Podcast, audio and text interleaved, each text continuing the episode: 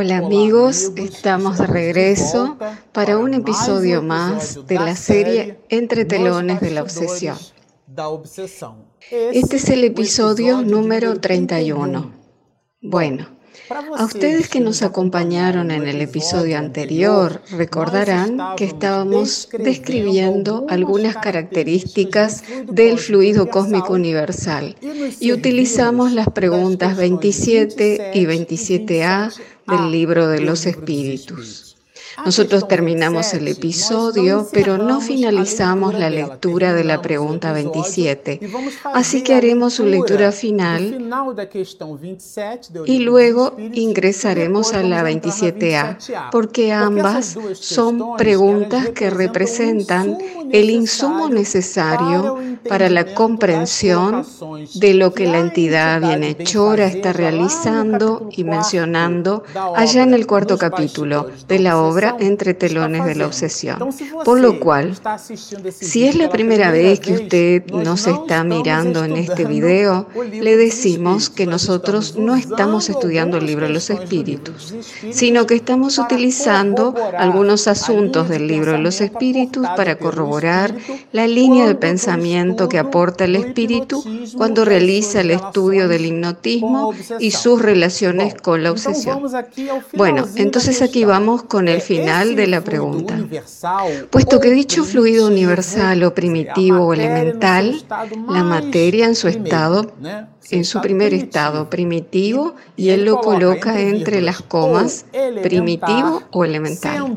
Es el agente que el espíritu utiliza, constituye el principio sin el cual la materia se hallaría en perpetuo estado de dispersión y no adquiriría jamás las propiedades que la fuerza de gravedad otorga, o sea, su densidad.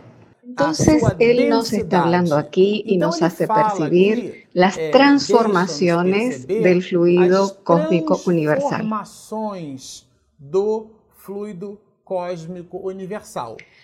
Asimismo, nosotros podemos percibir las transformaciones de un átomo de carbono que organiza sus moléculas en compuestos moleculares para proporcionarnos el grafito o el diamante. Esas son transformaciones de la materia. Y él nos habla aquí de esa materia elemental que es el fluido cósmico universal. Pero en la pregunta 27a, Kardec realiza una pregunta muy interesante, porque el siglo XIX fue el siglo donde se produjeron las grandes revoluciones del pensamiento humano, sobre todo en el descubrimiento y la comprensión de las propiedades electromagnéticas, porque tanto en el magnetismo como en la electricidad, nosotros en la enseñanza media inclusive combinamos las mismas fórmulas y los profesores de física aplican esa disciplina, ese brazo de la física para hacernos comprender las propiedades electromagnéticas, debido a que el magnetismo y la electricidad poseen un conjunto de postulados afines. Kardec entonces realiza justamente esa pregunta en la 27A. Ese fluido, ese fluido universal, ese fluido elemental, ese primer fluido, ese fluido será el que distinguimos con el nombre de electricidad. Entonces aquí él está tomando el efecto de la materia, la capacidad eléctrica, ¿Y quién de nosotros no realizó el experimento de física de pasarse un peine por el cabello y después acercarlo a los trocitos de papel, percibiendo así que el papel era atraído por el peine, por causa de las propiedades electromagnéticas que nosotros imprimimos en el peine, en sus dientes al friccionarlo sobre el cabello? Entonces él realiza esa asociación. Miren qué interesante y qué brillante es la respuesta. Ya hemos dicho que es susceptible el fluido cósmico universal, señores, de un sinnúmero de combinaciones.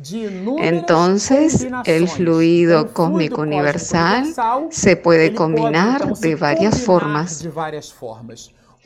Lo que llamáis fluido eléctrico y fluido magnético son modificaciones del fluido universal. Son variaciones, alteraciones, el cual solo es, para hablar con propiedad, una materia más perfecta y sutil que se puede considerar independiente. Esto aquí es brillante, eh, porque leyendo esta respuesta, ahora nosotros con cierta tranquilidad podemos regresar a la lectura de Entre telones de la obsesión y comprender algunas asociaciones que fueron propuestas allí. Por ejemplo, leamos en nuestra colección eh, algunas menciones que realiza Manuel Filomeno de Miranda sobre esos asuntos en donde lo encontramos así.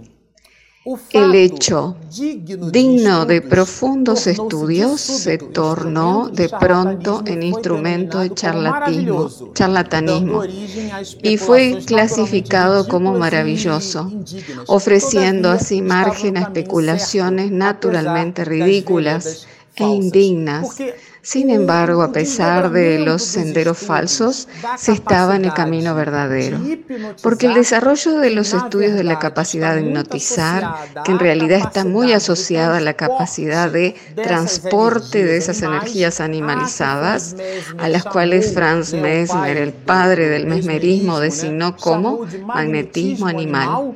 Y nosotros, leyendo la pregunta 27a del libro de los espíritus, percibiremos que ellas son variaciones del fluido cósmico universal, que en aquella época eran muy poco comprendidas y estudiadas, y eso provocaba una confusión muy grande en la comunidad científica de la época. Y muchas personas producían diagnósticos y observaciones muy confusas y muy distantes de lo que percibimos hoy y quizás lo que percibimos hoy aún está muy distante de todo aquello que la verdadera capacidad humana será capaz de comprender en el futuro. Lo decimos así porque aún en los días de hoy, en el siglo XXI, nosotros a los asuntos del sonambulismo, del magnetismo, y a las propiedades electromagnéticas del cuerpo, desafortunadamente todavía las ubicamos en el nivel de lo maravilloso, de lo sobrenatural y no haciendo parte de lo que verdaderamente lo son, mecanismos de las leyes naturales o divinas. Y aquí esta noble alma menciona a algunos investigadores conscientes, como el barón Dupotet, Carlos Lafontaine, eh, menciona también a José Custodio de Farías, de Faría, que fueron almas que trajeron importantes contribuciones para el estudio de esa fenomenología. Y él habla más adelante que ese fenómeno de la inducción hipnótica, ese fenómeno procedía de la sugestión y que evidentemente dependía del paciente. Él hacía una asociación apoyado en la capacidad del paciente, o sea, que el paciente revelaba una capacidad potencial para ser inducido. Entonces, si la persona poseía esa facilidad de ser inducida, ella podía ser canalizada hacia un proceso hipnótico. Pero es el cirujano inglés James Braid, es a quien se debe la introducción del término hipnotismo en lugar de magnetismo. Entonces, en ese momento que la comunidad científica adopta más ese vocablo, porque surge la palabra y surgen ampliaciones de su concepto. Antes, Franz Mesmer lo llamaba magnetismo. Pero después a ese mismo fenómeno, este cirujano lo designa como hipnotismo y sorprendentes conclusiones a que él arribó en el sector de las investigaciones debiéndose considerar que él era espiritualista. Aquí esto es muy importante porque de cierta manera en aquella época no se admitía la intervención externa. Y lo que este noble espíritu en realidad está tratando de mostrarnos es que a través del electromagnetismo, a través de las leyes electromagnéticas, eran provocadas ciertas percepciones presentándose así una cantidad de fenómenos medianímicos, sobre todo en el tratamiento de algunas convulsiones que Franz Mesmer mostraba y expandía por el mundo dentro de un aspecto teatral retirándole solidez al fenómeno.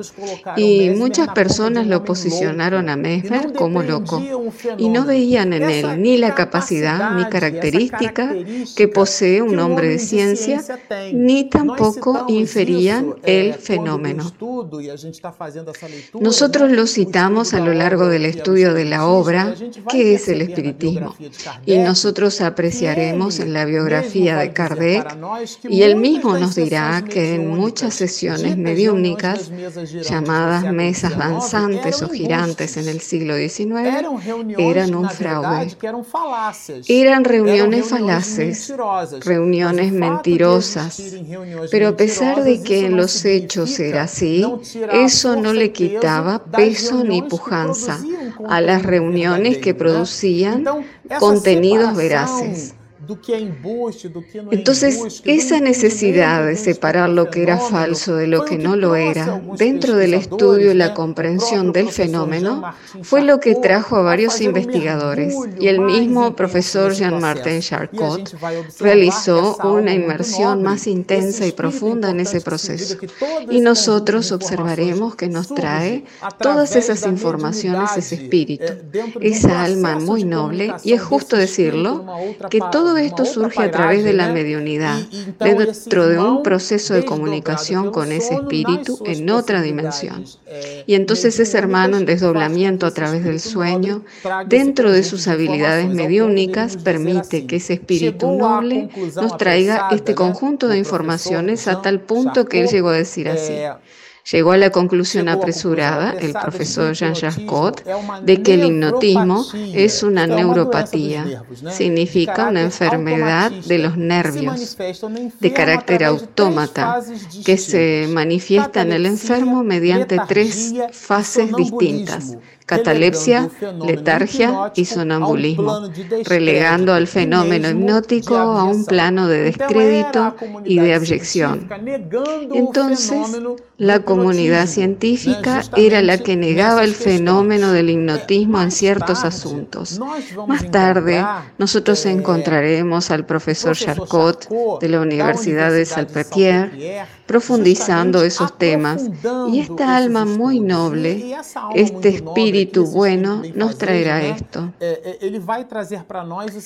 Mientras que el profesor Charcot enseñaba en la Universidad de la Salpêtrière, acusado por el profesor Pierre Janet de haber hipnotizado sensitivas ya preparadas por estudiantes, Porque recordarán ustedes que dentro de la comunidad médica, las personas que se ocupaban de este tipo de estudios comenzaron a percibir que ciertas personas, a través de un proceso de alteración de sus psiquismos, eran fácilmente inducidas y que esas personas no podían ser más estimuladas en ese laboratorio. Y él las llamó de condicionamiento o ya preparadas por estudiantes que practicaban el sonambulismo en ausencia del maestro, creando en las percipientes un estado de automatismo psicológico lamentable, o sea, un proceso de inducción de sugestión inductiva continua. En la escuela de Nancy se destacaba el doctor Liebold. Este nombre es muy importante, que desde 1860, como lo dice aquí, aplicaba diariamente los recursos hipnóticos en su clínica. Observen qué interesante, con notorios resultados, discrepando terminantemente con el concepto de histeria de los maestros de la Salpêtrière porque este doctor comenzó a percibir que la inducción hipnótica en muchos casos liberaba a las personas de determinadas patologías.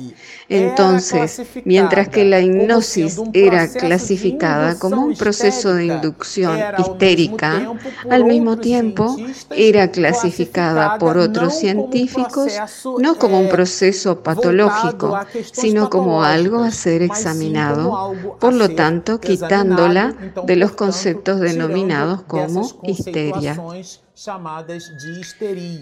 La escuela de Nancy reunió a hombres notables. Esta escuela profundizó el estudio de la hipnosis. Recordemos que hipnosis es el término que sustituyó a lo que Mesmer llamó de magnetismo.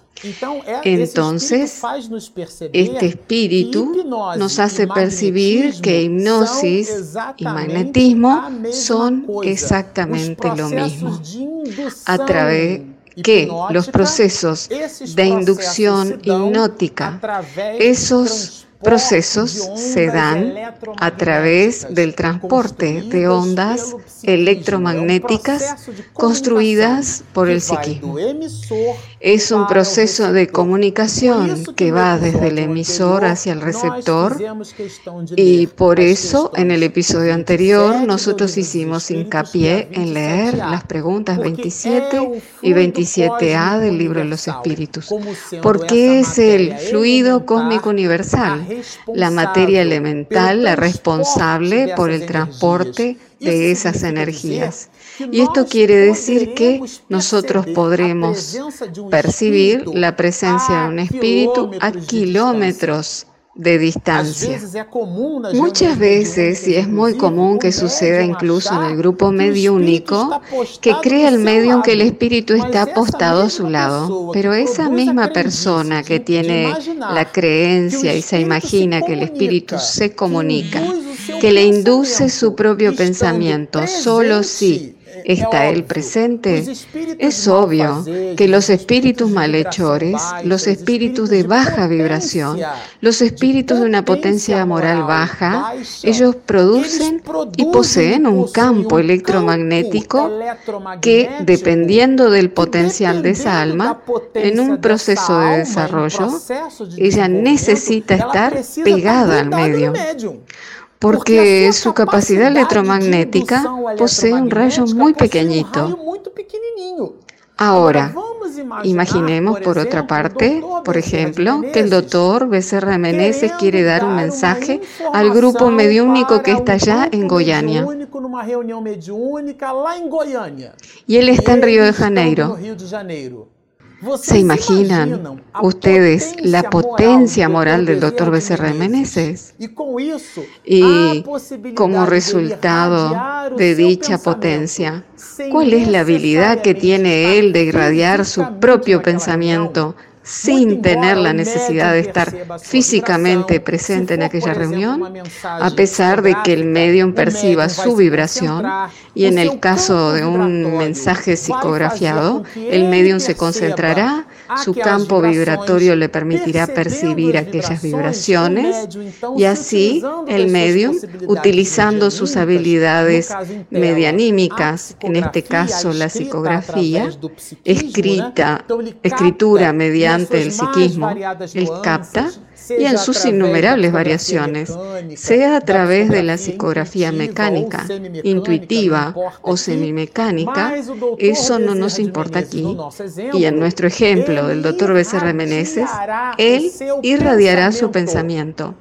Y ese pensamiento, navegando a través del fluido cósmico universal, alcanzará la necesaria potencia de radiación en la proporción directa de su capacidad espiritual, alcanzando así a aquel medium que escribirá el mensaje. Todo eso se da en un proceso de inducción y de percepción electromagnética. Es esa asociación que realiza este espíritu noble, el cual en este capítulo 4. No sabemos aún su nombre, pero en el capítulo 6 Miranda nos revelará que se llama Glaucus. Es quien nos brinda una verdadera clase mostrándonos las asociaciones que existen entre el campo electromagnético, que lo repito, se tratan de propiedades de la naturaleza estudiadas por la física y son las que nos permiten sintonizar con esas vibraciones. Y esa sintonía es neutra y todo el mundo conoce el clásico del libro Los Espíritus. Ejercen influencia los espíritus en nuestros pensamientos y actos mucho más de lo que os imagináis. De ordinario son ellos quienes os dirigen. Aquí cabe un punto de atención. La palabra influencia es neutra. La respuesta no nos dice que los espíritus nos están dirigiendo hacia el mal o hacia el bien. La palabra es influencia. Lo que determinará si ella es benéfica o maléfica es nuestro campo mental. ¿Cómo pensamos? ¿Cómo es nuestro día a día? ¿Cómo es nuestro mundo íntimo? Si nosotros somos seres que vivimos todo el tiempo angustiadas, si todo nos irrita, muchas veces la persona pasa por un proceso patológico, está con dolor y potencia aquel dolor. Ella se encuentra la peor persona, o sea, se ubica en un plano en donde su campo mental abre espacio hacia otras vibraciones en igual proporción de sintonía, estableciendo así vínculos. Se asemeja a alguien que compra una radio a pila y con aquel botoncito llamado dial sintoniza a aquella frecuencia de FM modulación por frecuencia, o a la frecuencia de radio AM, modulación por amplitud de la onda.